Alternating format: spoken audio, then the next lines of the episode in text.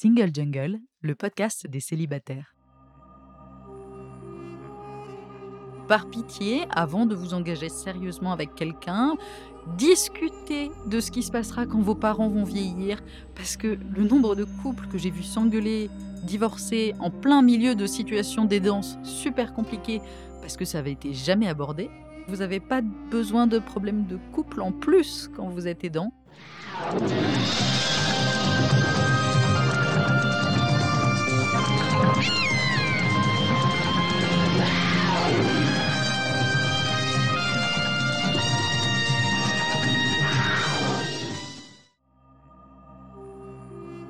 Je suis Louisa Amara et j'ai créé Single Jungle, un podcast dédié aux célibataires. Nous sommes plus de 100 millions dans le monde. En France, l'INSEE estime qu'il y a 41,3% de célibataires, au sens juridique. En effet, les personnes divorcées, dépaxées, séparées, veuves ne sont pas comptées. Nous sommes donc très nombreux et surtout nombreuses. Pourtant, on nous répète que la norme, c'est le couple. Eh bien, ça n'est plus vrai. Dans ce podcast, je reçois des autrices, des auteurs, des expertes du sujet, mais aussi et surtout des célibataires qui nous racontent leur parcours. Ce podcast, c'est le vôtre. Bienvenue Bonjour et bienvenue dans ce nouvel épisode de Single Jungle. Aujourd'hui, je suis avec Hélène Rossino, docteur Hélène Rossino. Bonjour. Bonjour. On va parler aujourd'hui de ton livre qui s'appelle Être présent pour ses parents aux éditions de l'Observatoire. Et avant de parler longuement de ce livre, du sujet des aidants et des aidantes, je vais me présenter comme d'habitude. Donc, je suis Louisa Amara, je suis une femme cis hétéro de 42 ans. Euh, je suis une femme racisée d'origine algérienne par mes deux parents, kabyle par mon père. En termes de situation handicap, non handicap, je suis donc valide, c'est comme ça qu'on dit. Et socialement, je suis une transfuge de classe. Ça veut dire qu'au départ, moi, je suis d'origine. Enfin, mes parents étaient ouvriers ou classe moyenne, et puis moi, avec mes études, mon parcours professionnel, je suis devenue une, une CSP+, catégorie socio-professionnelle supérieure. En l'occurrence, je suis cadre dans la communication. Et je fais partie de la minorité de Français qui gagnent plus que 2000 euros net avant impôt. Je vous mettrai les sources, c'est l'Observatoire des inégalités qui le dit. Et dans ces temps difficiles d'inflation, je pense que c'est important de situer ça aussi. Bah, c'est déjà pas mal. Et je suis célibataire, évidemment. Hélène, tu peux te situer sur le même modèle, mais tu n'es pas obligée de dire autant de choses. Oui, j'allais dire. Donc, je m'appelle Hélène Rossino. Je suis 6B. Je suis médecin, médecin de santé publique et médecine sociale. Et j'ai été médecin coordonnateur aussi en EHPAD. Voilà. Et je vis entre Nancy et Paris. Ah, très bien. C'est bien qu'on ait aussi des régionaux Exactement, c'est important. dans le podcast, entre autres. Alors, ce livre, qui est très important, donc être présent pour ses parents, ça n'est pas ton premier livre. Le sujet des aidants te tient à cœur. Est-ce que tu peux nous parler un peu d'abord du projet de ce livre en particulier? Alors en fait, il est venu avec le Covid parce que mon premier bouquin sur les aidants était sorti en septembre 2019, donc juste avant le Covid, même si à l'époque on ne le savait pas. il y a eu pas mal de presse qui fait que les familles ont commencé à m'identifier. Et au moment où le premier confinement est arrivé, bah, on pouvait plus aller rendre visite à ses proches en EHPAD, il y avait plus de soins à domicile. Et donc d'un coup, j'ai commencé à recevoir des questions de gens qui savaient plus vers qui se tourner. Et ça touchait quand même beaucoup les personnes âgées, avant tout, entre guillemets, même s'il y avait bien sûr d'autres vulnérables. Donc j'ai commencé à avoir des questions d'abord sur le Covid. Et puis en fait, à force de discussion, les questions arrivaient plus largement sur... Bah, quand même mon père vieillit ces derniers temps, par exemple, qu'est-ce que je peux faire pour l'aider ou comment je me situe par rapport à lui Je me suis rendu compte qu'il y avait beaucoup de questions qui revenaient qui étaient très semblables. Donc je répondais en particulier aux questions sur le Covid, mais j'ai gardé en tête toutes ces questions sur le vieillissement. Et quand on est un peu sorti de l'enchaînement des confinements, mais je me suis dit qu'il y avait besoin peut-être de réponses un peu plus concrètes, parce que mon premier bouquin était un essai c'était plutôt un état des lieux sur la situation. Je suis allée sur Google, je suis allée regarder en fait ce qu'il y avait pour essayer de répondre un peu aux questions des gens. Eh ben, pas grand-chose. Et donc, je suis allée voir mon éditrice et je lui ai dit, écoute, Muriel, on a tous des parents, Bon, on n'en est pas forcément tous très proches, mais on a tous des parents, des parents qui vieillissent. Il y a souvent beaucoup de questions qui vont avec ça. Qu'on ait 30 ou 40 ans ou qu'on soit carrément 60, 70 ans, vraiment dans les derniers moments parfois de l'accompagnement des parents, les questions évoluent, mais elles sont toujours là. Il faudrait peut-être réfléchir à faire quelque chose vraiment de concret qui accompagne les gens.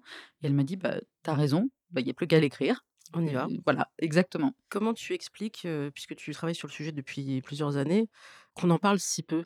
Étant concernée, je suis aidante, je vous l'ai dit dans plusieurs épisodes que je vous mettrai en référence, et je suis choquée, vraiment choquée, même scandalisée que ce sujet On en parle si peu, je dirais, dans les médias traditionnels et dans même dans les conversations entre amis. Il y a beaucoup de pudeur autour de ce sujet, mais je pense que les médias et les politiques en particulier en parlent très peu, à part pour la journée des aidants ou quand il y a un sujet de santé publique. Pourquoi ce j'ai l'impression que c'est presque un tabou. Alors c'est exactement ça, on en parle, mais on en parle que le 6 octobre. Alors que pourtant, heu, c'est des millions de Français qui sont concernés. Je pense qu'il y a 2 parties en fait, heu, dans la question. Il y a le sujet des aidants de manière générale et être aidant de ses parents vieillissants. Le sujet des aidants de manière générale, déjà le mot, il y a pas grand monde qui le connaît. Ça s'améliore d'année en année, mais on est quand même loin d'une unanimité. Ensuite, il y a beaucoup de gens qui connaissent le mot, qui sont concernés, mais qui pensent pas qu'ils sont concernés. Parce que comme on en parle, mais on en parle souvent lié à des maladies, par exemple, beaucoup de gens qui s'imaginent que c'est extrême. Donc on est forcément aidant, par exemple, de quelqu'un qui est en train de mourir ou d'une personne porteuse d'un handicap euh, et pas forcément dans la vie de tous les jours au quotidien. Donc ils se reconnaissent pas non plus forcément dans le terme. Ça nous facilite pas la tâche. Et puis il y a beaucoup de gens qui connaissent le terme, enfin qui ont entendu parler du terme, mais qui savent pas vraiment ce qu'il y a derrière. Et là, je vise beaucoup de politique parce qu'on parle du sujet, forcément, il y a beaucoup de récupération, mais il n'y a pas forcément une connaissance de la réalité derrière vraie. Et du coup, ça peut mener les gens à mal comprendre ou en tout cas à pas avoir l'aide dont ils ont besoin. Les professionnels de santé sont pas en reste. Il y en a beaucoup qui connaissent pas le terme ou qui le connaissent juste, mais pareil, sans avoir une connaissance approfondie du sujet, sans savoir comment accompagner un proche, sans avoir même le réflexe, quand on voit un patient malade et qu'il y a son proche à côté, de parler au proche en lui disant Est-ce que vous connaissez le mot aidant Vous allez le devenir, etc. Ça, ça n'existe pas. Donc, sur la partie aidant, on a vraiment beaucoup de progrès à faire. Sur la partie vieillissement des parents, je pense qu'il y a un autre tabou. Heu, beaucoup de gens veulent pas en parler parce que l'aspect vieillissement, ça va directement vers mort et ça fait peur. Le déni, heu, est très, très important, surtout, heu, dans nos générations à nous. Le tabou tombe un peu, en vieillissant, mais moi j'ai beaucoup de mal à toucher des gens qui ont 30-40, heu, même 50 ans sur ce sujet-là. Parce que tout le monde est plutôt en mode, «Non mais mes parents vont bien, j'ai pas besoin d'en parler là pour l'instant, ça va, je leur en parlerai quand ça ira mal». Et moi j'arrête pas de leur dire: «Mais il vaut mieux parler des choses quand ça va bien pour que quand ça va mal, ce soit déjà prêt». Ça veut pas dire c'est pas parce qu'on en parle que d'un coup, hop, on est superstitieux, quelque chose va arriver derrière. Il y a ce tabou-là sur le vieillissement et puis ça fait «moins grave» entre guillemets parce que les parents qui vieillissent, ça paraît naturel, ça je l'entends beaucoup et autant quand on voit les aidants salariés, quand on accompagne un enfant malade par exemple ou un conjoint qui a une maladie comme un cancer, tout le monde immédiatement compatit, heu, on en parle plus volontiers. Il y a des dons de RTT, des choses comme ça. Quand on accompagne un parent qui vieillit, bah, comme tout le monde a un parent qui vieillit, ça paraît pas si grave que ça et donc bon pourquoi en parler? Pourquoi en faire «tout un plat» entre guillemets? Les 2 sujets ensemble font qu'il y a peu de personnes qui parlent, de ce sujet et des 2 sujets ensemble. C'est pour ça que c'est bien qu'on le fasse nous, Exactement. puisque les autres le font pas. Tu as ouvert la brèche, heu, de l'aspect professionnel, on on va s'y engouffrer, puisque la majorité des aidants, travaillent encore, puisqu'ils sont jeunes. Effectivement, quand on va aider une personne, qu'elle soit en situation de handicap, que ce soit les parents, enfin qui que ce soit qu'on aide, c'est ça un peu la définition de l'aidant. Ça peut jouer sur, la vie professionnelle parce qu'évidemment on ne va pas maîtriser l'emploi du temps. Les rendez-vous médicaux, auxquels on doit assister, bah, ils sont pas toujours, forcément en soirée, pour nous arranger. Donc, comment on fait? Est-ce qu'on en parle d'abord à l'employeur? Il y a plusieurs expériences possibles. Heu, là, on vous mettra aussi, heu, plusieurs références d'associations qui œuvrent sur le sujet, mais, hem, je vais parler un peu de mon expérience là. Il y a des employeurs qui ne comprennent pas du tout et ça arrivera très souvent, qui comprennent pas le concept, qui savent même pas ce que c'est. Parce que le travail n'a pas été fait en amont, même quand la boîte est très grosse, hein, parce que là, je peux comprendre une petite PME et encore, mais les grandes boîtes qui ont des services RH, qui ont, quand même tout ce qu'il faut pour se mobiliser, il y en a, ils comprennent pas dès lors que ça n'est pas votre enfant. Bah, non, bah, alors en fait, on n'a pas ça en fait dans nos tablettes, c'est pas prévu et d'autres qui ont compris que, bah, tu aides un proche, tu aides un proche. Donc les jours enfants malades, eh ben, on va les transformer en jours accompagnement proche, c'est tout.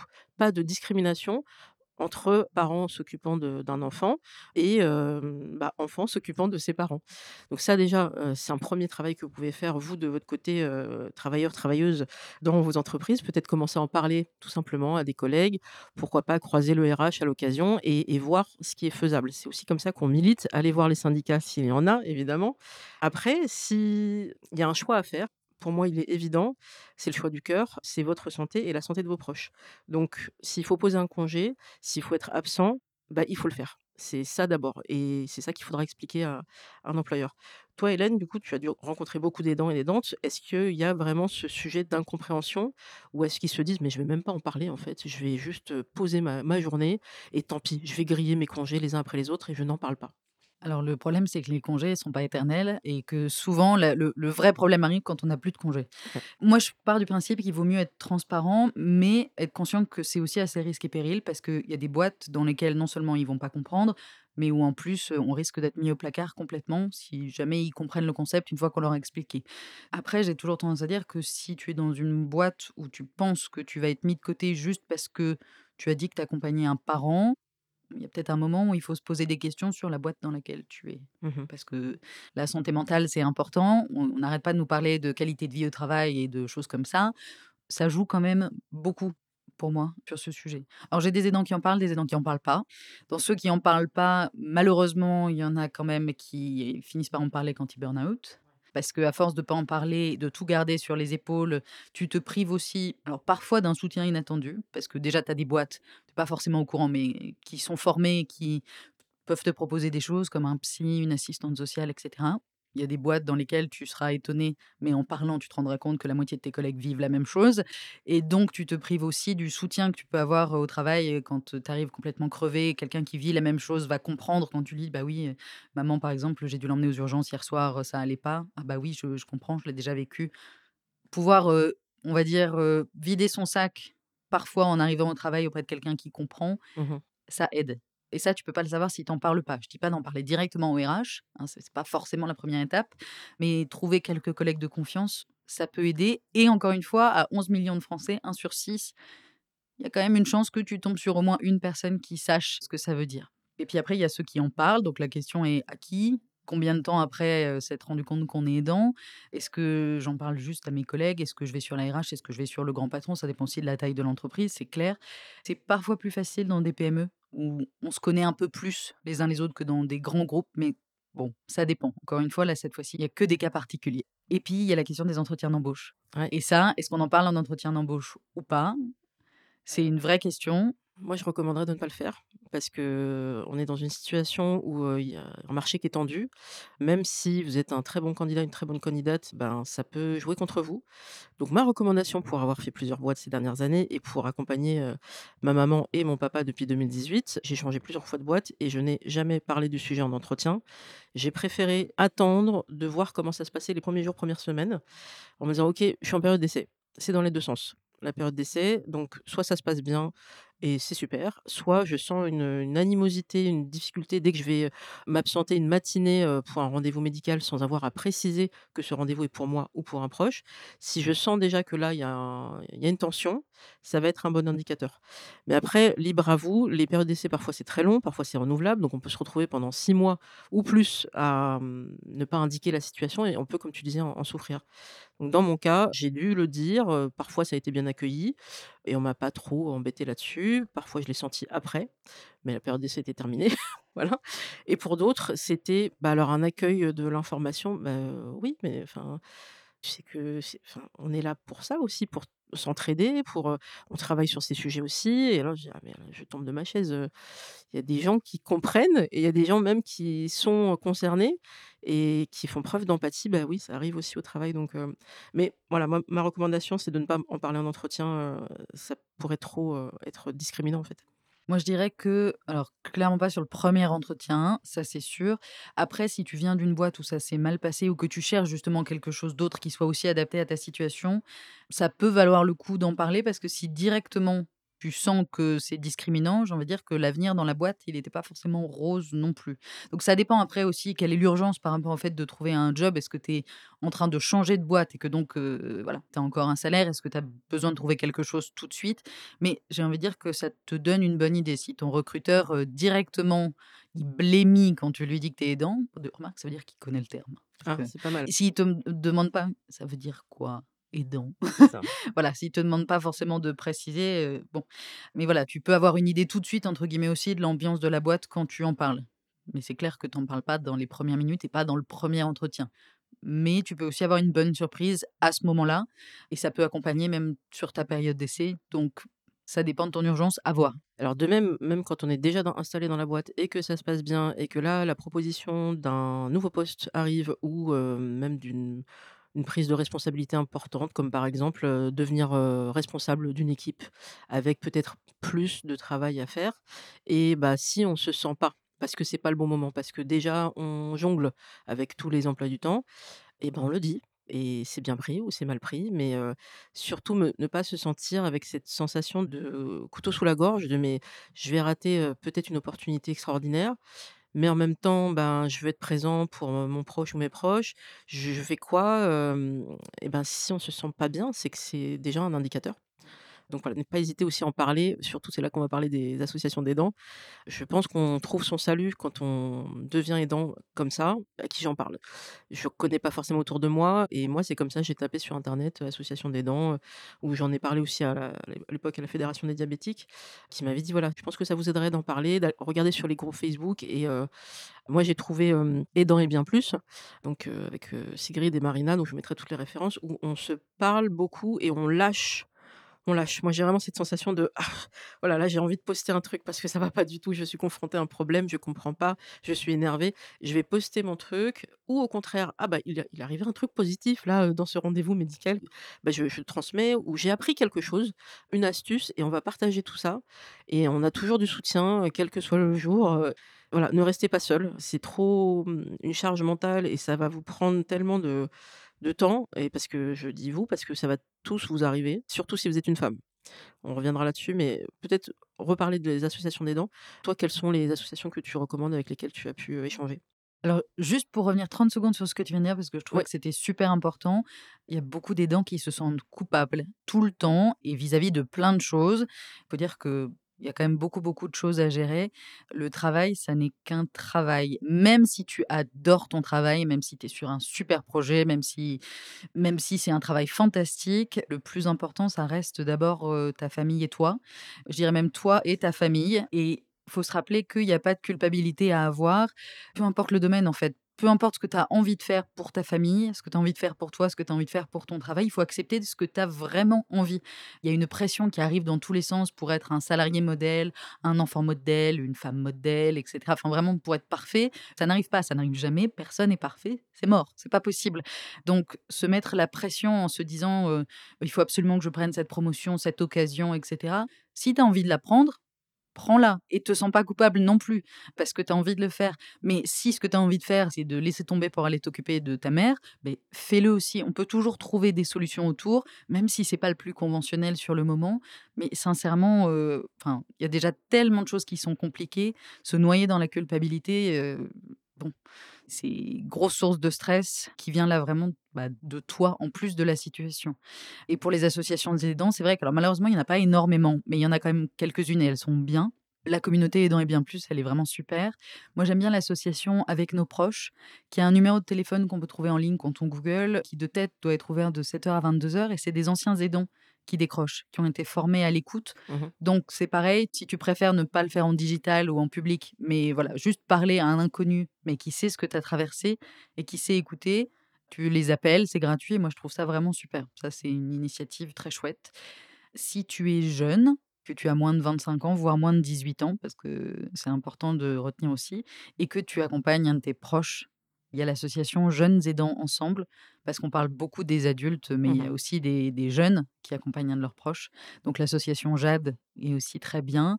Et de manière générale, le collectif Je t'aide, qui est un collectif d'une trentaine d'associations, redirige plutôt bien en fonction des besoins euh, vers les bonnes associations.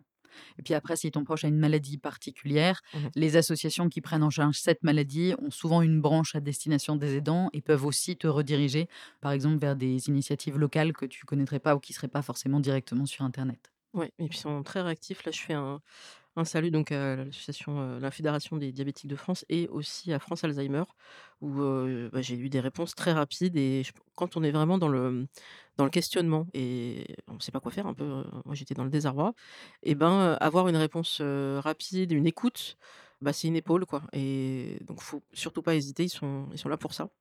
Je voulais revenir sur un point statistique, vu que vous n'avez pas échappé à ce débat actuel. Alors, amis de la francophonie, de toute façon, on va faire le tour du monde. La France est dans le cœur de l'actualité, heu, en ce moment grâce ou à cause du débat sur la réforme des retraites. Et donc, le sujet, c'est l'espérance de vie. Mais on vit plus vieux. Alors, point stats, passion stats. L'espérance de vie, tout court. En France, d'après l'adresse, la direction de la recherche des études et de l'évaluation des statistiques, donc en France, pour les femmes, c'est 85 ans à peu près, et pour les hommes, c'est 79 ans. Mais l'espérance de vie sans incapacité, donc ça veut dire ne pas être limité dans son activité quotidienne, qui peut être liée à un handicap notamment. Là, on redescend beaucoup plus, et c'est 66 ans pour les femmes et 64 ans pour les hommes. Donc je ne vais pas refaire le débat ici. De toute façon, dans mes auditeurs auditrices, je n'ai pas a priori de personnes qui soutiennent mordicus cette réforme. On a tous envie de profiter de la vie tout au long de notre vie. Mais après 40 ans de dur labeur ou 43 ans, il est légitime qu'on ait envie de se reposer. Si c'est pour arriver en étant fracassé, bah, c'est pas très intéressant.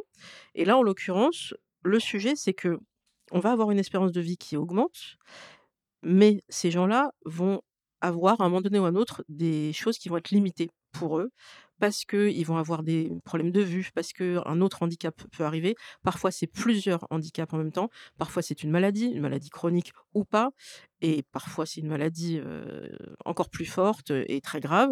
Donc, parfois, tout se mélange. Et là, on se dit, mais en fait, si je prends tout ça, les handicaps, les maladies, mais ça touche tout le monde. on a tous dans nos parents, dans nos grands-parents, dans les cousins, les oncles, les tantes, on a tous quelqu'un qui a été touché par l'un de ces sujets, handicap ou maladie. Donc, en fait, les 11 millions d'aidants, je suis sûre qu'ils sont encore plus nombreux que ça, mais ils ne le sentent pas forcément. Donc, qu'est-ce qu'on fait quand on a ce sujet de l'espérance de vie va augmenter, mais pas de façon positive, dans le sens où les gens en bonne santé je fais une parenthèse importante, il y a aussi plein de gens qui disparaissent malheureusement avant ces 64 ou 66 ans. On sait que les personnes les plus pauvres euh, en France, à 64 ans, sont déjà décédées. Donc, pour celles qui restent, mon sujet, c'est qu'est-ce qu'on fait avec ces centaines de milliers de personnes, des millions de personnes qui vont être euh, bah, limitées dans leur quotidien et qui vont avoir besoin de notre aide? Moi, j'essaie de me projeter dans l'avenir. Ça me paraît énorme et on va face à un mur et on ne pourra pas tous se démultiplier, nous enfants, parce qu'en plus on fait moins d'enfants. Et on sait que dans les fratries, je suis pleinement concernée, tout le monde ne se mobilise pas, en particulier quand il y a peu de femmes dans la fratrie. Donc comment toi tu vois l'évolution de ce sujet dans les prochaines années? Est-ce qu'il va y avoir une prise de conscience ou est-ce que ben, il est temps de se préparer? Grande, grande, grande question. Pour moi, il y a alors plein de sujets dans la question on va pas avoir le choix que de se préparer parce que clairement, la population vieillit, on le sait tous, et qu'on travaille de plus en plus longtemps. J'en discutais il y a deux jours, c'était vraiment quasiment mot pour mot, hein, cette conversation-là, de gens qui disaient, mais on se dirait que dans le cycle de la vie, globalement, on s'occupe de ses enfants, on travaille, et puis on après l'arrêt du travail, on s'occuperait des parents qui vieillissent mais qu'en fait, au fur et à mesure, les parents vieillissent et sont malades avant, on est toujours en train de travailler. On s'occupe aussi des enfants pendant qu'on travaille et ça fait un bazar. C'était le thème de la discussion. Comment s'occuper des parents et des enfants en même temps. Je pense qu'on commence à en prendre conscience, en tout cas dans la société. La question est est-ce que les politiques en prennent conscience? Ça, c'est une autre grande question.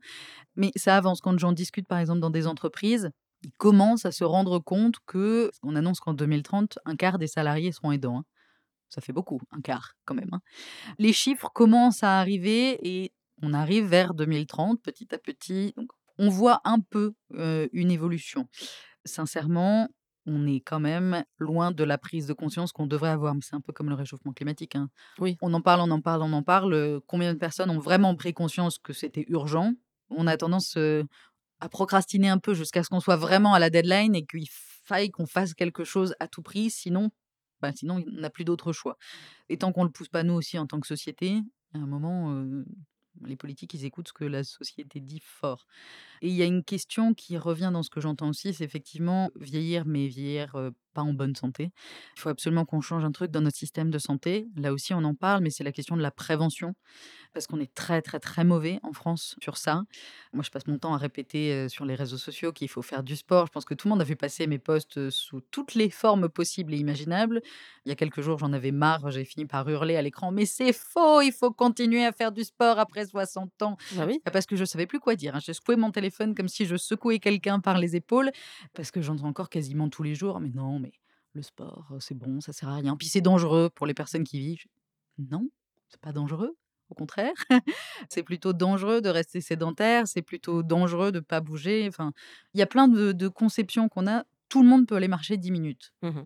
même 15 si on est OK, ça pèle, mais on peut tous aller marcher, essayer de bouger un tout petit peu et ça, les médecins sont pas bons sur la prévention. Le message, il arrive pas à passer. C'est des choses toutes bêtes qui coûtent rien. Marcher 10 minutes, c'est gratuit. Ça, on peut tous le faire, on n'a pas besoin d'aller à la gym pour le faire. Il y a plein de choses qu'on peut faire chez soi, peu importe, les moyens qu'on a, pour lutter justement alors contre les désavantages qu'on peut aussi avoir à la base, hein, mais pour essayer de se maintenir en bonne santé. Et je trouve que le message passe pas assez. En fait, si tu as de l'argent et que tu es informé, le message passe, mais de manière générale, c'est difficile d'avoir les bonnes infos sur ça. Et donc on se retrouve avec encore plus d'inégalités parce que le système est quand même, compliqué en ce moment et c'est pour ça que je dis aux aidants: «Videz-vous la tête». Vraiment, la question du stress, la question de la nourriture, la question de l'exercice, de l'activité physique, bah, c'est super important. C'est basique, hein, c'est vrai que j'ai l'impression de me répéter en boucle, mais voilà, il y a des choses toutes bêtes qu'on peut faire et même quand on est en train de péter un câble parce que la journée est horrible, parce qu'on a accompagné notre mère, heu, que les nouvelles sont pas bonnes et cetera, marcher 10 minutes, un quart d'heure, ça aide à faire redescendre la tension et ça évite parfois qu'on hurle après un un collègue, après un ami, bah, parce qu'on a juste besoin d'exploser. Je trouve que ça, on n'en parle pas assez non plus, mais très clairement, ça va avec, le manque de prise de conscience globale, du vieillissement, de notre santé, la société a du boulot encore. Pour aller dans le sens de la prévention, il y a des choses basiques, moi aussi j'ai l'impression de répéter tout le temps, mais je vais continuer à le faire. Quel que soit votre âge, vous pouvez tous, demander un bilan sanguin. Si vous ne trouvez pas de médecin, là, vous avez plus d'excuses parce qu'avec la téléconsultation la téléconsultation existe depuis au moins 10 ans, mais on en parle beaucoup plus depuis la crise sanitaire, donc a priori, vous savez ce que c'est. Sinon, vous tapez sur Google téléconsultation et vous allez trouver un médecin dans la journée facilement. Le but étant de demander une ordonnance pour des bilans sanguins. Si vous ne faites pas ça vous, à votre âge, je vois pas comment vous allez recommander ça à vos proches. Donc commencez par vous. Moi, je l'ai dit à mes frères, hein, bien sûr, «Bah, on a juste 2 parents diabétiques, ce serait sympa qu'on sache où on en est». Bah, voilà, moi depuis 2018 évidemment, je fais, heu, mes bilans sanguins, heu, je les faisais déjà avant avec ma gynéco et cetera. Eux, mes frères, ne l'ont toujours pas fait. Parce que je cite: «Bah, on fait du sport, puis on n'est pas malade et puis on n'est pas gros». Donc c'est ça votre critère pour savoir si vous êtes malade ou pas, c'est au doigt mouillé, quoi. On reviendra pas sur le sujet de les hommes et leur santé, ça c'est déjà bien documenté. Quel que soit l'âge, ils prennent pas soin d'eux. Donc là, je vais m'adresser en particulier aux femmes parce que c'est celles qui sont les plus nombreuses dans les auditeurs et auditrices. Prenez soin de vous et ça commence par un bilan sanguin et après, ben, on découvre des choses ou pas et on adapte et on en parle à ses proches et là, vous allez vous rendre compte ma maman, par exemple, la dernière fois qu'elle avait fait une prise de sang avant qu'elle découvre son diabète, remontait à sa dernière grossesse, c'est-à-dire 1989. Mon petit frère, voilà, qui est un beau bébé maintenant. Mais je lui dis: «Mais, comment ça maman, tu faisais pas de prise de sang?» «Oh bah non, tu sais, heu, je sais pas si le les médecins qu'on allait voir», parce que le médecin habituel de famille était parti à la retraite, donc après il trouvait plus ou moins. Ça aussi, on a du mal parfois à retrouver un médecin traitant. Donc tout ça est très compliqué, mais il y a des solutions et pour moi, la base, c'est effectivement de faire au moins une prise de sang par an pour être dans la prévention et savoir où on en est. Et je voulais revenir aussi sur le les femmes. Là, je vous mettrai les statistiques. On a encore une majorité de femmes, parmi les aidants. Ça, c'est un sujet, je pense, à aborder dans toutes les fratries. Si vous avez la malchance d'être fille unique, ça arrive. Malchance ou chance, hein, parce que ça peut être une opportunité aussi. Vous n'êtes pas seul non plus. Il y a peut-être des gens autour de vous. Ça peut être, une cousine, ça peut être une amie de votre maman ou de votre papa. Ça peut être un cercle beaucoup plus proche. L'aidant n'est pas forcément lié par le sang. Donc regardez pour ne pas être seul, sinon ça va être assez, dur, physiquement et mentalement à gérer. Et pour ceux qui sont en fratrie, comme c'est mon cas, et ben, il faut en reparler encore et encore et encore et convaincre parce que ça n'est pas évident pour tout le monde que cette charge, elle doit être partagée. C'est dur parce que c'est vos frères et sœurs et qu'on normalement, on a des rapports plus ou moins proches, mais vous allez pas vous en sortir, tout seul, surtout quand il faut s'occuper des 2 parents. Et là, je fais une sortie vers le sujet EHPAD. Je prends une respiration parce que c'est un sujet très compliqué et que j'ai eu des positions complexes et j'ai vu un peu de tout sur les réseaux sociaux. Ne jugeons pas trop vite les personnes qui sont obligées de placer leurs parents en EHPAD. Il y a des gens qui culturellement ne comprennent pas, qui sont dans le jugement, alors que parfois toutes les solutions ont été étudiées avant. Et on sait que les EHPAD ne sont pas une solution magique et on sait qu'il y a des violences, on sait qu'il y a des maltraitances. Voilà, là je te laisse la parole Hélène, qu'est-ce qu'on fait avec les EHPAD? Alors, pareil, grand sujet, je suis tout à fait d'accord avec toi sur un point, c'est surtout, s'il vous plaît, arrêtez de juger les gens dont les parents sont en EHPAD. Parce que moi, j'ai vu un nombre d'aidants, en particulier dont les parents ont Alzheimer ou une autre forme de démence, qui n'osaient pas demander de l'aide parce qu'ils avaient peur d'être jugés, parce qu'ils culpabilisaient et qui, du coup, mais ont explosé en vol, eux, et les parents ont dû être placés d'urgence parce que c'est les proches qui en pouvaient plus. Et puis, les soins à domicile ont une limite aussi, surtout avec les démences en termes de sécurité. Il y a un moment, on fermait son proche à clé pour pas qu'il fugue. C'est pas forcément l'idéal et même s'il y a plusieurs passages à domicile, on peut pas laisser une personne démente toute seule toute la journée avec juste 3 fois une demi heure d'une aide-soignante qui vient, par exemple pour la toilette et pour changer les protections. C'est pas possible, il faut des gens qui soient là tout le temps. C'est pas toujours faisable et même quand on a les moyens, c'est pas toujours faisable de trouver des gens en plus qui sont disponibles pour le faire. Et sur la question des démences, sincèrement, quand on ne sait pas ce que c'est de s'occuper d'un proche qui a une démence, il vaut mieux pas apporter le moindre jugement. Rester neutre, parce que sincèrement, c'est extrêmement compliqué de vivre avec quelqu'un qui a une démence. Et puis, quand on a des enfants, ça arrive aussi. euh, moi, je vois tout le temps sur les réseaux sociaux passer le commentaire euh, Mais ils ont qu'à prendre leurs parents chez eux. Mmh Oui, je l'entends. Alors, déjà, quand je suis à Nancy, je vois mieux où. On est en province, il y a plus d'espace. À Paris, si je devais prendre quelqu'un qui a une démence chez moi, je ne sais pas où je mettrais. Et de deux, quand on a un enfant, il faut aussi se poser la question de est-ce qu'on choisit d'exposer l'enfant à la maladie? Et en particulier dans les démences, il faut se rendre compte qu'il n'y a pas de raison. Il peut y avoir de la violence parfois, il peut y avoir des comportements complètement inappropriés, inadaptés. Donc, il faut se poser la question de quelle est la limite à mettre Bien sûr, on a un parent, mais on a parfois aussi bah, des obligations vis-à-vis d'un enfant ou même réfléchir à son couple aussi quand on est en couple. Et puis à sa santé mentale, à soi, c'est quand même important. Après, de l'autre côté, clairement, les EHPAD, c'est c'est pas parfait. Il y en a qui méritent, c'est ce que je dis dans le bouquin, très clairement les scandales qu'ils ont engendrés. Il y en a qui le méritent moins. Et honnêtement, c'est vrai que l'opinion des gens sur les EHPAD est très influencée par ce qu'on voit dans certains grands groupes privés. Mmh Mais c'est pas la majorité des EHPAD en France. La majorité des EHPAD, c'est public et privé non lucratif, donc privé associatif. Mmh La crise du personnel est la même, peu importe les types d'EHPAD. Après, euh, la direction et la politique de l'EHPAD est très différente entre un privé lucratif et les autres.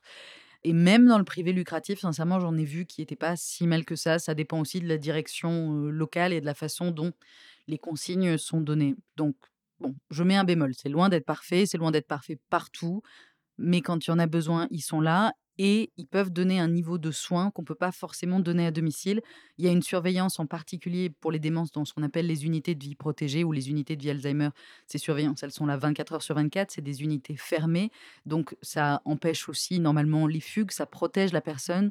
Donc même si c'est pas parfait, je peux pas dire que c'est 100% mauvais parce que quand même ça aide. Après, on ne connaît pas assez les autres alternatives qui existent parce qu'il y a beaucoup de gens qui me disent que leurs parents ont été refusés en EHPAD et quand ils me donnent la situation, par exemple, de leurs parents, en fait, c'est des parents qui sont beaucoup trop lourds pour les EHPAD en termes de maladies. Euh, donc il y a un niveau au-dessus de l'EHPAD qui est un peu un EHPAD hospitalier, mais c'est ce qu'on appelle des USLD, les unités de soins longue durée. C'est hospitalier Sincèrement, quand on se balade dans les services, ça ressemble un peu à de l'EHPAD, mais là, cette fois-ci, il y a toujours des infirmiers qui sont là, il y a des médecins, il y a des gardes. Voilà, ça permet d'accueillir des personnes qui ont des problèmes de santé beaucoup plus lourds. Parce qu'il faut se rappeler que les EHPAD, c'est un domicile, c'est pas un hôpital. Donc, le personnel, il est là pour donner un coup de main, pour surveiller un peu, mais dans la majorité des EHPAD, il n'y a pas de médecin sur place tout le temps.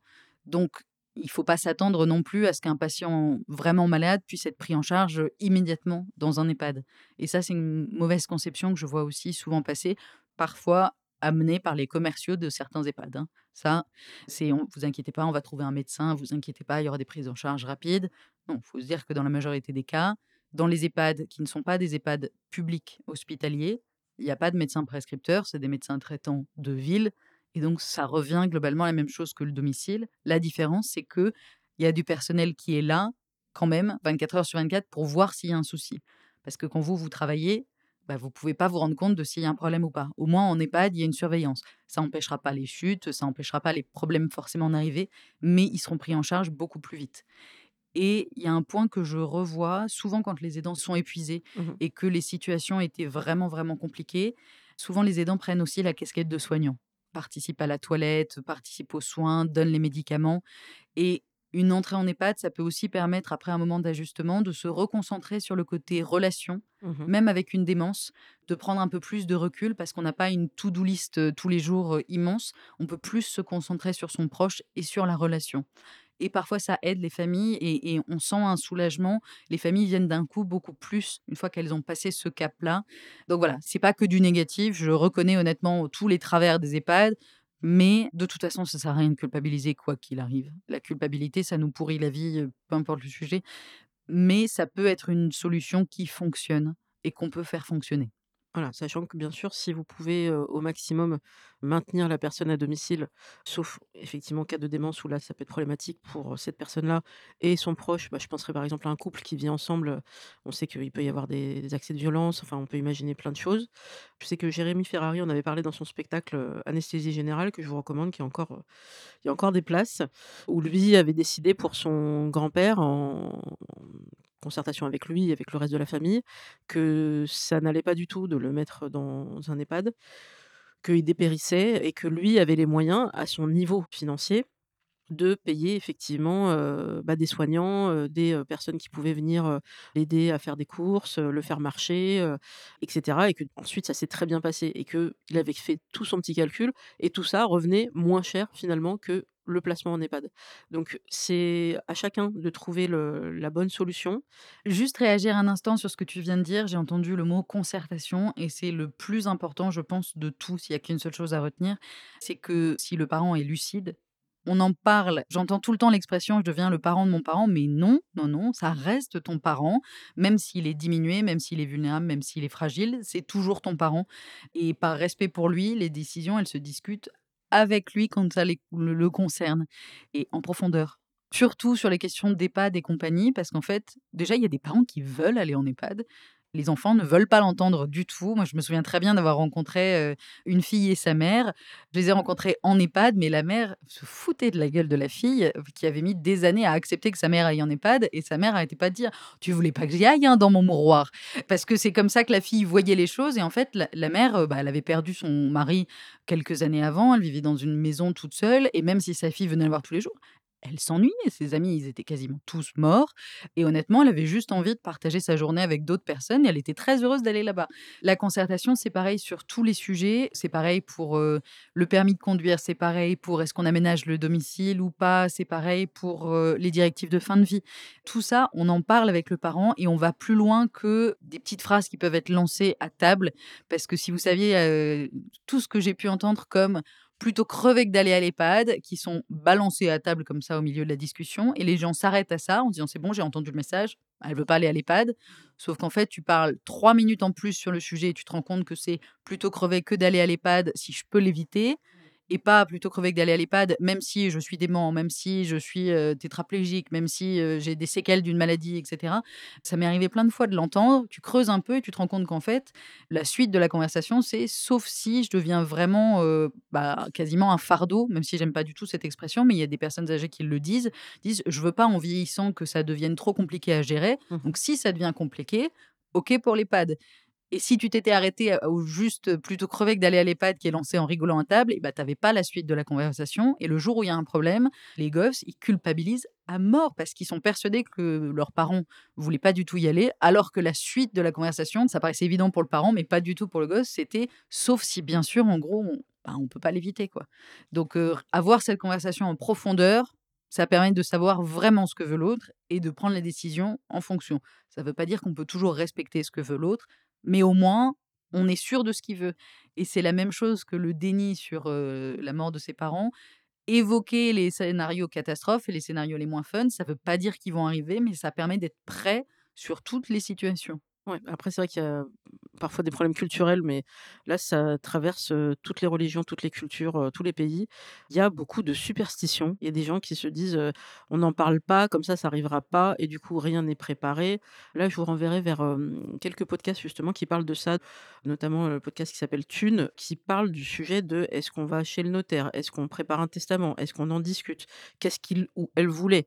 On n'en sait rien, on n'en a jamais parlé. Il y a aussi une super campagne sur le don d'organes, une que j'aime beaucoup avec Gilles Lellouche, Et Marina Foïs et tout un tas d'autres comédiens qui disent: «Voilà, on le fait là, on prend le téléphone, on va voir son proche, on dit: "Voilà, heu, écoute, heu, moi, s'il m'arrive quelque chose, je te le dis, comme ça tu es informé"» et donc on entend, hem, Gilles parler à sa maman et: «Mais non, je vais bien, t'inquiète pas, mais non, je t'en parle maintenant justement au cas où». Donc il faut parfois un petit peu mettre un peu d'humour et dédramatiser et surtout, bah, respecter le consentement de la personne avec une petite, modulation. Quand le parent est atteint de démence, en tout cas là, je commence à découvrir le sujet avec, l'Alzheimer de mon père, où pour lui, ça commence doucement, hein, pour lui, tous les rendez-vous médicaux, ça sert à rien. Donc moi, je vais plutôt essayer de me fier à ce que me dit son médecin traitant. Qu'est-ce qui est indispensable? Qu'est-ce qui est important pour, essayer de limiter l'évolution de la maladie? Parce que lui, si on l'écoutait lui dans son consentement le plus absolu, ça ne sert à rien, laissez-moi tranquille, je suis bien à la maison. Bon, à la limite, le kiné parce que c'est rigolo, l'exercice. Mais sinon, il n'en voit pas l'utilité, donc s'occuper de ses dents, il s'en il a pas voulu s'en occuper, donc maintenant il faut faire des implants, enfin, tout est à l'avenant. Donc peut-être trouver le juste équilibre entre, les recommandations du médecin traitant et puis, ce que vous, vous pouvez faire et je finirai sur attention à ceux qui donnent des leçons autour de vous. Allez, message pour mes tantes. Alors, les personnes qui donnent des conseils, mais qui ne sont pas là pour participer pleinement à l'aide, enfin, c'est des conseils non sollicités, quoi. En fait, ça ça m'intéresse pas. Bah, tu sais, tu devrais vraiment t'installer, à la maison pour t'occuper de tes parents, nous, on l'a bien fait, pour ta grand-mère. Alors, c'était peut-être une autre situation, une autre vie, un autre choix et je ne suis pas vous et je refuse d'avoir le même destin et de de sacrifier le peu que j'ai, parfois en temps libre, en temps de repos la nuit. Donc, ne vous laissez pas culpabiliser. On en parlait tout à l'heure de la culpabilité avec Hélène. Bah, tu le disais plusieurs fois, la culpabilité, ça nous bouffe et parfois ça ne vient pas de nous. C'est d'autres personnes de l'entourage qui nous font ressentir ça et il faut s'écouter et si vous vous sentez pas de vous installer à domicile et de devenir plus qu'un aidant, de devenir, ben, un soignant et et un garde-malade et ce que vous voulez, non, il faut préserver sa santé mentale, sinon vous ne tiendrez pas ce marathon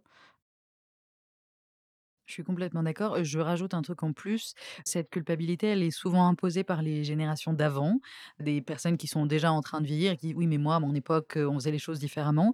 Effectivement, on faisait les choses différemment. On vivait aussi beaucoup moins longtemps. Il y avait beaucoup moins de maladies chroniques. Il y avait peu de démence. Parce que quand on meurt à 80 ans, bah, forcément, c'est pas le même problème que quand on meurt à, à 105 ans et que on a eu une très très longue maladie ou que on est dément et qu'à 95 ans, on est encore là.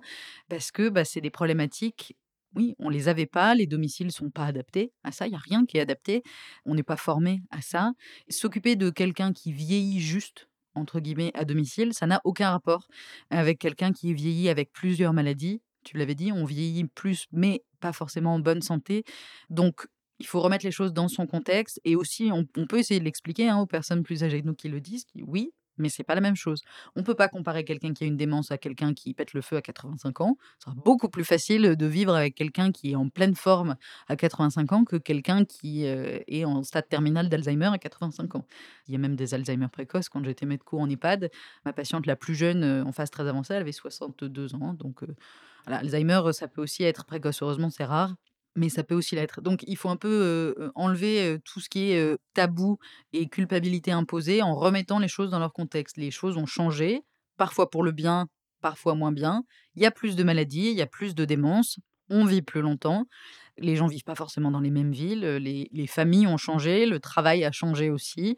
C'est toujours facile de donner des conseils. Si on sait de ce dont on parle vraiment, et qu'on est concerné, qu'on est en train de le vivre, qu'on l'a vécu, on peut donner des conseils s'ils sont sollicités, encore une fois. Mmh Mais souvent, ce dont les aidants ont besoin, c'est d'abord qu'on les écoute. C'est pour ça que j'ai tout un chapitre aussi sur l'écoute qui est important, parce que donner des conseils en réponse à quelqu'un qui vous confie que ça va pas en ce moment et que la situation est compliquée, si ça n'a pas été demandé, ce n'est pas de l'écoute. Voilà, c'est juste du conseil non sollicité. Ça part souvent d'une bonne intention, mais même s'il y a une bonne intention derrière, on écoute d'abord, avant d'essayer de s'immiscer de donner des conseils. Quand on est célibataire et qu'on veut faire des rencontres, Le sujet va peut-être arriver, tout comme, le sujet de: «Tiens, est-ce que tu as des enfants? Est-ce que tu as un travail prenant? Est-ce que tu as des passions? Est-ce que tu voyages?»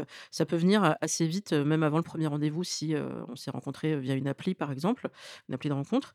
Moi, le sujet a déjà été abordé, en premier date parce que la personne me demandait, ce que je faisais, le week-end suivant, pour éventuellement prévoir une autre sortie. Donc Bah, merci, déjà de proposer un 2e rendez-vous alors qu'on n'a pas fini le 1er, c'est sympathique. Bah, sache que moi, je vais voir mes parents, quoi qu'il arrive tous les week-ends. Je n'y passe pas tout le week-end, mais je vais aller les voir et puis il va m'arriver aussi avoir des rendez-vous médicaux dans la semaine, donc je n'aurai pas le week-end de libre totalement. Je dis: «Mais si moi j'ai envie de t'emmener en week-end, hem, je sais pas, te faire découvrir, ma ville, en région, bon, comment on fait?» Bah, comme tout le monde, on prévoit et des fois ce sera faisable et des fois ce sera pas faisable il m'a dit: «Ça me convient pas du tout». OK, next. Voilà. Moi, pour moi, c'était très clair. Mais grand nombre de personnes se diraient: «Mais je suis en train de passer à côté d'opportunités intéressantes, peut-être de personnes qui pourraient me plaire». Est-ce que vous êtes sûr que c'est la bonne personne? Si vous, aidant ou ou potentiellement futur aidant, on vous dit que c'est mal de vous occuper de vos proches et que vous devriez être à 100% disponible pour cette nouvelle rencontre? Pas qu'il y a un problème là? Donc toi, c'est peut-être aussi quelque chose que tu as pu voir avec les aidants et les aidantes de, bah, la place que ça prend dans une vie, amoureuse, dans une vie tout court? Alors déjà, je suis atterrée, hein, par, l'anecdote et par le mec. Désolée, hein, mais je je suis atterrée. C'est vrai que je je le vois. Je sais que cette fois-ci, ça peut apparaître comme un conseil non sollicité, alors que je viens de dire qu'il fallait pas en donner, mais je me permets d'en donner juste un par expérience de ce que j'ai pu voir dans plein de couples. Par pitié, avant de vous engager sérieusement avec quelqu'un, voire de vous fiancer, de vous marier et cetera, discutez de ce qui se passera quand vos parents vont vieillir.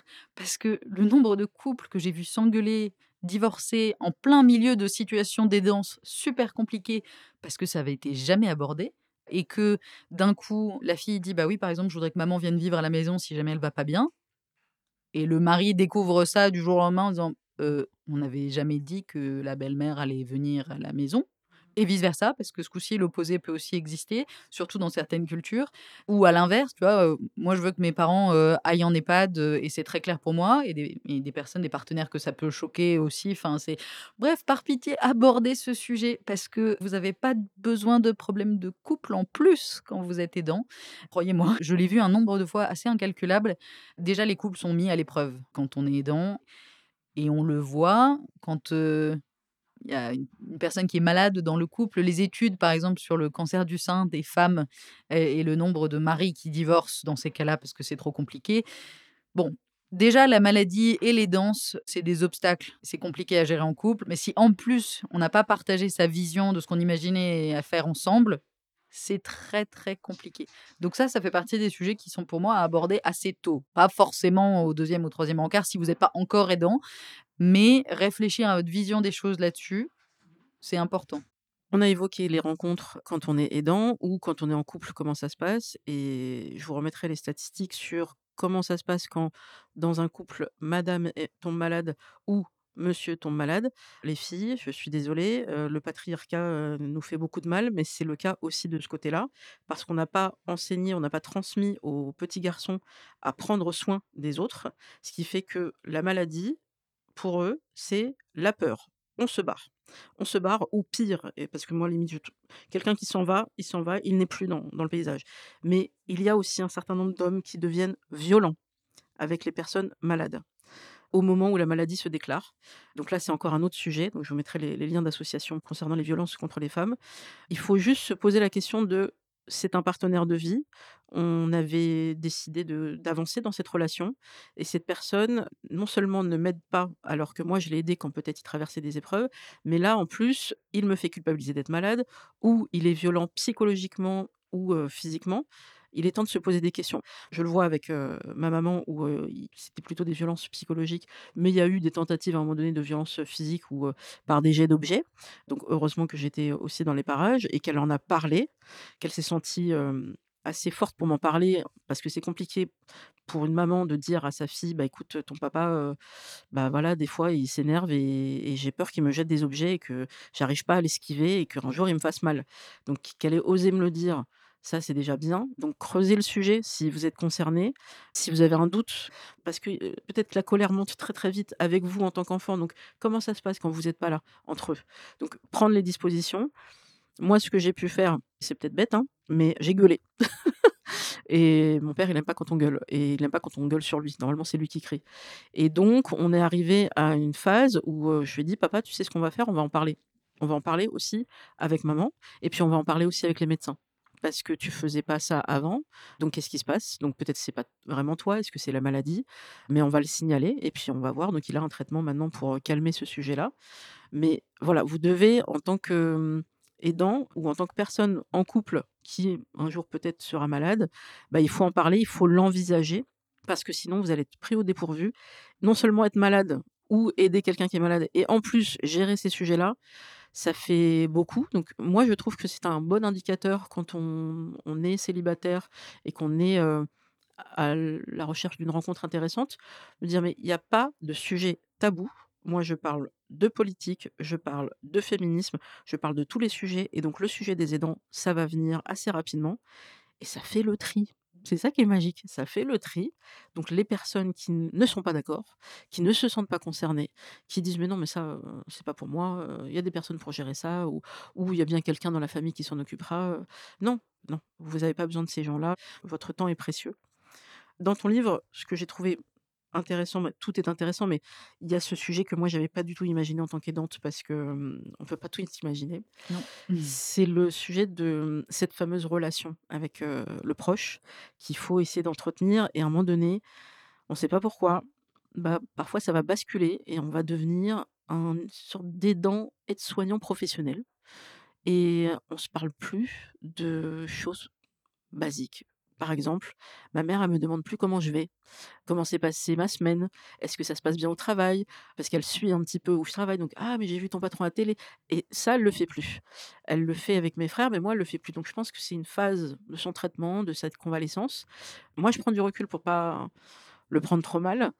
Comment on fait? Est-ce que je vais lui dire: «Bah maman, heu, tu veux que je te raconte un peu comment ça s'est passé dans la journée?» ou est-ce qu'il faut laisser le temps? Moi, j'avais cru comprendre dans ton livre qu'il faut en parler. Il faut en parler. Tu peux laisser un petit peu de temps au début, si effectivement, c'est une période qui est très, très complexe, mais il vaut mieux en parler parce que déjà les la personne qu'on aide s'en rend pas forcément compte.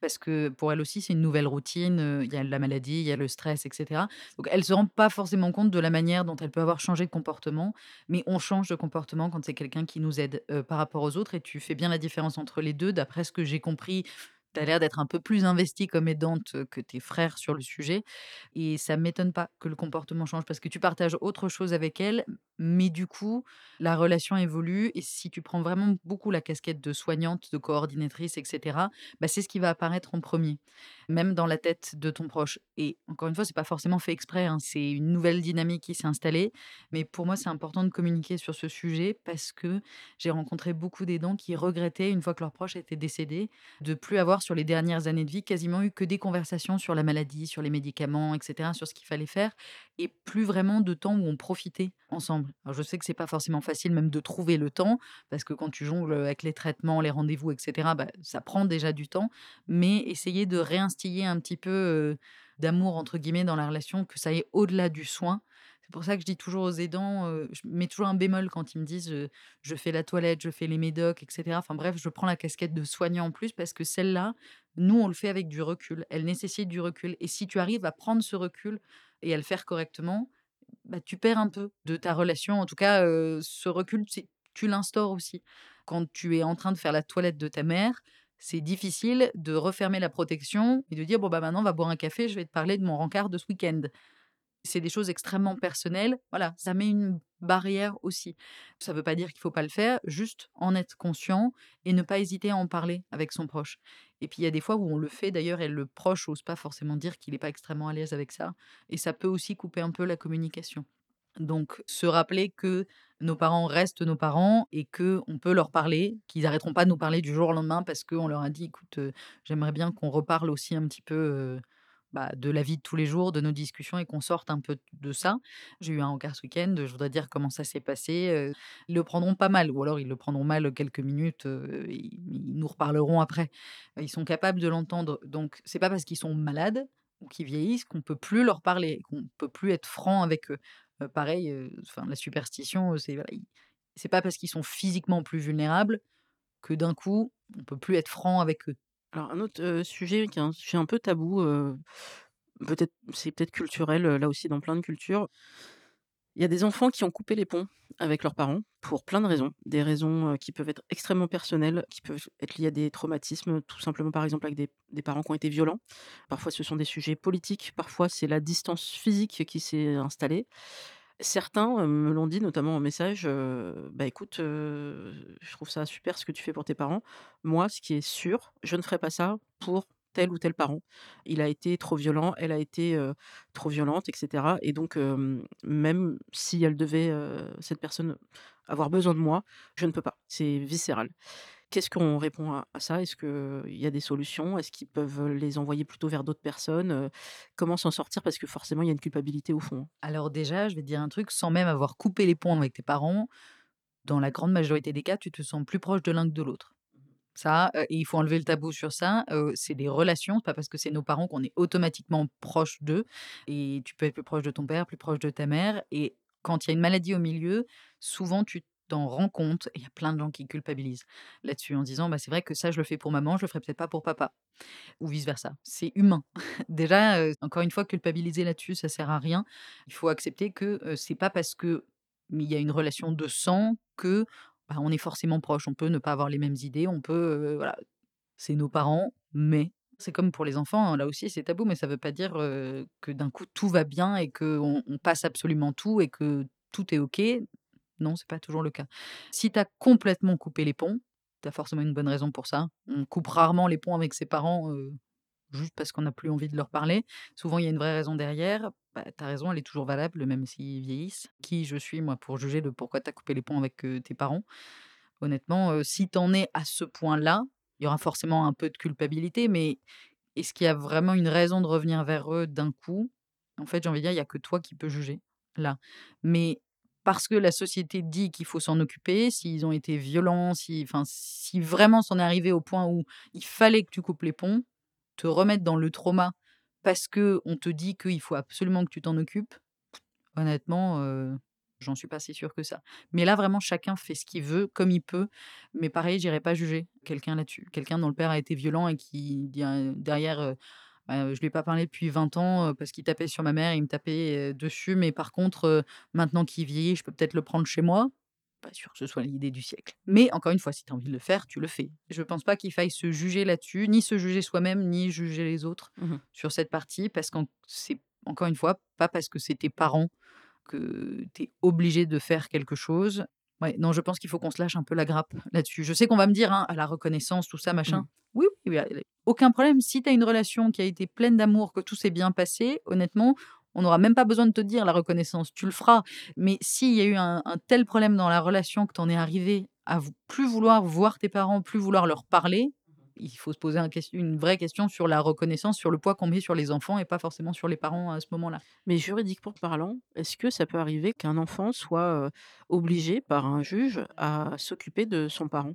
Oui, ça peut arriver. Alors, je suis pas avocate, mais ça, je l'ai vu. Mais il y a des exceptions à ça. Et si je me souviens bien, une des exceptions, c'est si tu peux prouver qu'il a été maltraitant ou qu'il s'est pas occupé de toi en étant enfant. Clairement, il y a des enfants qui ont juste pas envie de le faire et ceux-là, le tribunal, les poussera gentiment à participer, au moins financièrement. Mmh Tu peux pas forcer les gens, à faire quelque chose, mais tu peux forcer leur portefeuille à s'ouvrir.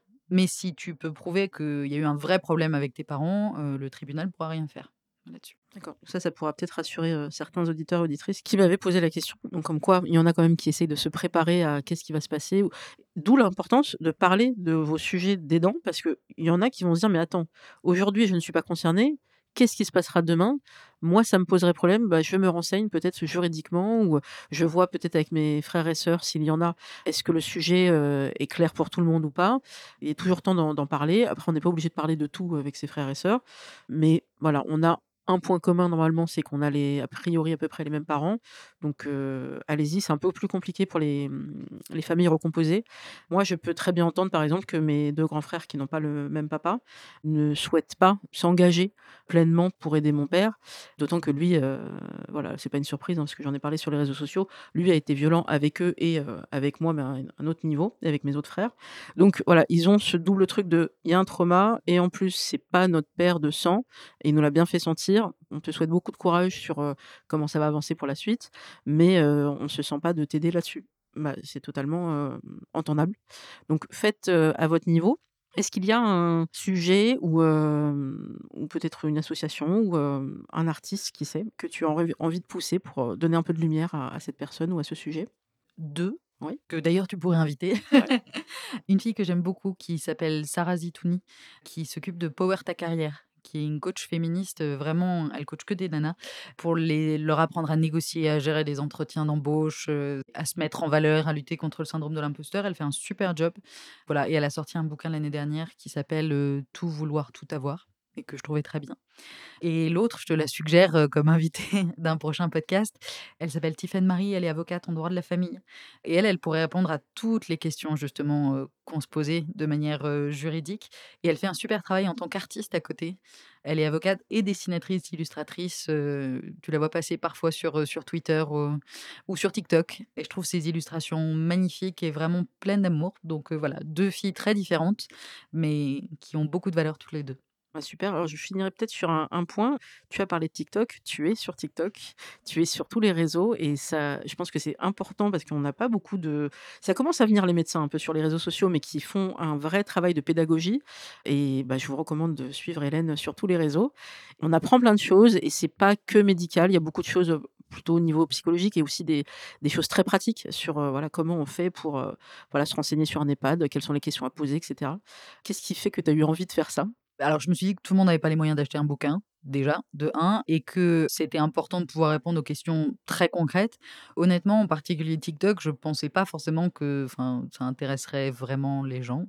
J'y suis allée, début juste en tant que consommatrice parce que je trouvais ça sympa et puis je me suis dit: «Pou pourquoi pas? On n'est plus à ça près», essayer de poster quelques vidéos et j'étais très surprise de, bah, la liste de questions qui m'est arrivée, heu, des gens sur les démences, sur les EHPAD, sur le sport, pareil, sur, comment bien vieillir.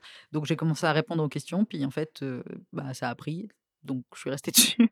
Mais c'est vrai que je vois un engouement, bah, en fait, les gens ont beaucoup de questions à se poser. Honnêtement, j'ai aussi des messages qui me font beaucoup plus de peine. C'est des messages c'est les médecins de ces personnes qui devraient répondre à leurs questions. Mmh mh. J'ai, ces 10 derniers jours, eu 4 messages de filles dont les mamans ou ou papas étaient en soins palliatifs et qui cherchaient des réponses parce qu'ils comprenaient pas pourquoi on avait arrêté l'hydratation, pourquoi on avait arrêté la nutrition et c'était vers moi, une inconnue complète, qui se tournait pour avoir des réponses et je me disais: «Mais quand même, ça ça devrait vraiment être les équipes, qui prennent en charge les parents, Mmh mh. qui devraient répondre à ces questions-là». Donc je me dis que je dois faire office aussi de médecin qui répond aux questions, comme elle peut quand, il y a pas de réponse qui arrive de la part des équipes en place. Mais ça, ça me fait de la peine. Enfin, je le ferai, hein, je quoi qu'il arrive, je réponds, il y a pas de souci. Mais ça me fait de la peine que ces personnes doivent en être à, aller sur TikTok ou sur Google pour chercher un médecin qui veuille bien répondre, à des questions, en particulier aussi, aussi importantes, quoi. Expliquer à quelqu'un, comment marchent les soins palliatifs quand leur maman est en plein dedans, Oui, il faut aller chercher les réponses. Et c'est vrai oui. que parfois c'est compliqué, heu, je vous renvoie vers un épisode de de, mmh, La Libre Antenne de Johan Rock sur France Bleu, heu, auquel j'ai participé. Et il y a quelqu'un qui a participé le lendemain, donc ça fait un échange un peu, on s'est répondu sur le sujet de la prise en charge, à l'hôpital pour ma maman et qui, a subi donc une maltraitance par négligence, dans le sens où les les gens l'aidaient pas du tout pour aller aux toilettes et ne changeaient pas sa couche. Et là-dessus, merci, d'avoir répondu à mes questions, Hélène. Et c'est vrai que moi, j'ai eu besoin d'en parler, et donc heu, Johan m'a ouvert l'antenne là-dessus et un autre auditeur, Eric, le lendemain, a parlé aussi d'une expérience similaire. Donc heu, battez-vous, heu, à l'hôpital, il faut faire que ça. Parfois, on a cette déférence et ce respect et c'est tout à fait normal par rapport aux médecins, mais il faut se débrouiller pour avoir les réponses. Et des fois, il faudra la poser 10 fois et il faudra revenir à la charge, mais c'est trop important. Là, il s'agit de la santé de vos proches et vous, votre santé mentale, parce que si vous avez pas la réponse, vous devenez fou ou folle, donc heu, allez-y, battez-vous et ouais, je vous mettrai cette référence. Et en parlant d'audio, eh bien, ce livre, il faut que tu nous en parles quand même pour finir, il est disponible ou il va être disponible très prochainement en audio? Oui, il va être, heu, disponible, je crois que c'est fin mars, début avril, en format livre audio. On a fait l'enregistrement, heu, il y a 10 jours à peu près, en studio. C'était une expérience, heu, bien plus compliquée déjà que ce que j'imaginais parce que très honnêtement, j'adore écouter des livres audio, mais je m'étais jamais demandé comment ils étaient faits. Mmh mh. J'étais persuadée que j'allais venir lire le livre et puis voilà. Et bah, non, pas du tout. Déjà, il y a toute une technique derrière, c'est un vrai métier comme d'hab, hein, c'est comme tout et puis c'est surtout qu'en fait, il faut l'incarner. Donc j'ai passé quelques jours à me remettre dans ma peau à moi. Dans le livre, je parle à la première personne du singulier, donc mais à m'imaginer face aux familles que je décris, à m'imaginer face à une personne qui l'écouterait. C'était très émouvant pour moi. Il y a certains chapitres, quand je les ai écrits, je pleurais déjà. Donc quand forcément je suis arrivée dessus en y mettant une parole, c'était les chutes du Niagara. C'est pas grave, on a fait des pauses, je pense que ça s'entendra parce que forcément il y a aussi des expériences personnelles derrière, même si je l'écris pour d'autres personnes. Pour ceux qui l'ont lu, vous savez qu'il y a quand même des moments où je parle aussi de ma famille. La fin du bouquin était pas facile pour moi à lire, mais bon, je me dis que ça fera comme si je vous parlais directement. C'était une une super occasion, une super opportunité. J'ai hâte de l'entendre, Moi pour être aussi. honnête. Mais c'est vrai que bon, l'écrit touche beaucoup, mais pouvoir mettre la voix sur ce que j'avais écrit, sur les histoires des gens, sur les conseils que je peux donner, heu, c'était assez émouvant. Non, bah, super. En plus, ça pourra permettre à des personnes qui, soit par handicap ne peuvent pas le lire, soit, ne sont pas branchées lecture, Ou soit comme moi qui passent leur journée à éc écouter des livres audio, parce que moi voilà, je j'adore les livres ça audio. fonctionne de mieux en mieux donc Ouais. c'est ça permet, au plus grand nombre en tout cas de de découvrir ce livre, dont je rappelle, les références donc «Être présent pour ses parents» aux éditions de l'Observatoire par Hélène Rossineau, docteure Hélène Rossineau. Merci beaucoup. Merci à toi. Merci à tous et à toutes d'avoir écouté cet épisode. Vous pouvez retrouver Single Jungle sur toutes les applications de podcast et balado-diffusion. Coucou à la francophonie et aux Québécois en particulier. Vous pouvez mettre des notes sur euh, iTunes, mettre des étoiles sur Spotify. Il n'y a pas sur Deezer, mais vous pouvez partager euh, l'épisode. Vous pouvez en parler à la machine à café. Ça a permis à Single Jungle d'être dans le top 200 encore ce mois-ci d'Apple dans la rubrique Culture et Société. Et il y a du lourd dans cette rubrique-là. Donc, euh, c'est toujours une fierté. Merci beaucoup à, à tous et toutes. Et je vous dis à très bientôt.